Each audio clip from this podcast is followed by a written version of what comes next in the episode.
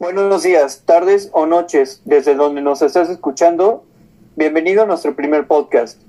Nos presentamos, somos Sebastián Cue Aguilera y Valeria Pérez Limón, y al día de hoy vamos a tomar un tiempo de su valioso día para platicarlo sobre un trastorno muy interesante. También a nuestro productor Luis Cuadros por hacer esto posible. Bien, nos hablaremos de un trastorno denominado esquizofrenia, que es una patología que afecta la mente de la persona que lo padece. Aunque antes de empezar a hablar del tema, un dato curioso sobre este trastorno. ¿Sabías que padecer esto es más frecuente que el Alzheimer y que la esclerosis múltiple, e incluso que otros trastornos como tumores cerebrales o convulsiones?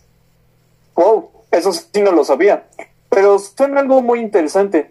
Y si ustedes tampoco lo sabían, no se vayan porque hoy estaremos llenos de datos curiosos como este. Así es, pónganse cómodos, suban el volumen y empecemos. Primero demos un pequeño resumen, ¿te parece bien? Me parece perfecto. Como ya mencionabas, es un trastorno mental que provoca que las personas que la padecen sufran una pérdida del contacto con la realidad, presentando una psicosis, alucinaciones, que normalmente suelen ser voces que no existen. Y esto le llamamos delirar su pensamiento y su conducta se alteran. Oye, creo que es importante mencionar en este resumen que algunos sufren un deterioro en sus funciones mentales que generan problemas en la persona para que pueda desenvolverse en su día a día, como en el trabajo, en lo social y el cuidado de sí mismo. A continuación, les hablaremos de algunos síntomas. Bueno, los síntomas que caracterizan a la esquizofrenia son el padecimiento de fantasías, que es cuando se tienen presentes las creencias falsas de la realidad. También encontramos las alucinaciones, como las voces que mencionábamos anteriormente. Cuando escuchamos esquizofrenia, es lo primero que pensamos, que escuchan voces y pueden hablar con ellas, ¿no creen? Pues, aunque no lo creas, una de las características más comunes que podemos encontrar es el pensamiento desorganizado y no las voces. ¿Y qué es eso? Según los expertos, es cuando el paciente tiende a mencionar oraciones incompletas o usan palabras que no tienen contexto en las situaciones que se les presentan. Ay, eso me recuerda algo. No hay que olvidar que existen síntomas negativos que la persona experimenta con el tiempo. Vaya, no sabía que podíamos clasificarlos. ¿Me podrías explicar eso?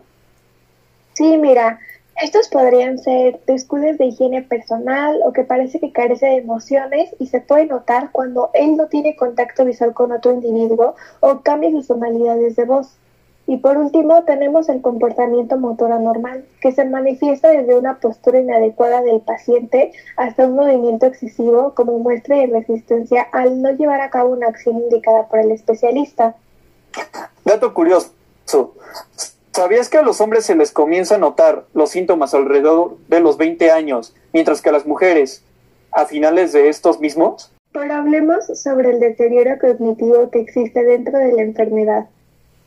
El deterioro cognitivo se refiere a la dificultad para concentrarse, recordar, organizar, planificar y hasta resolver problemas. Pero escucha estas otras características.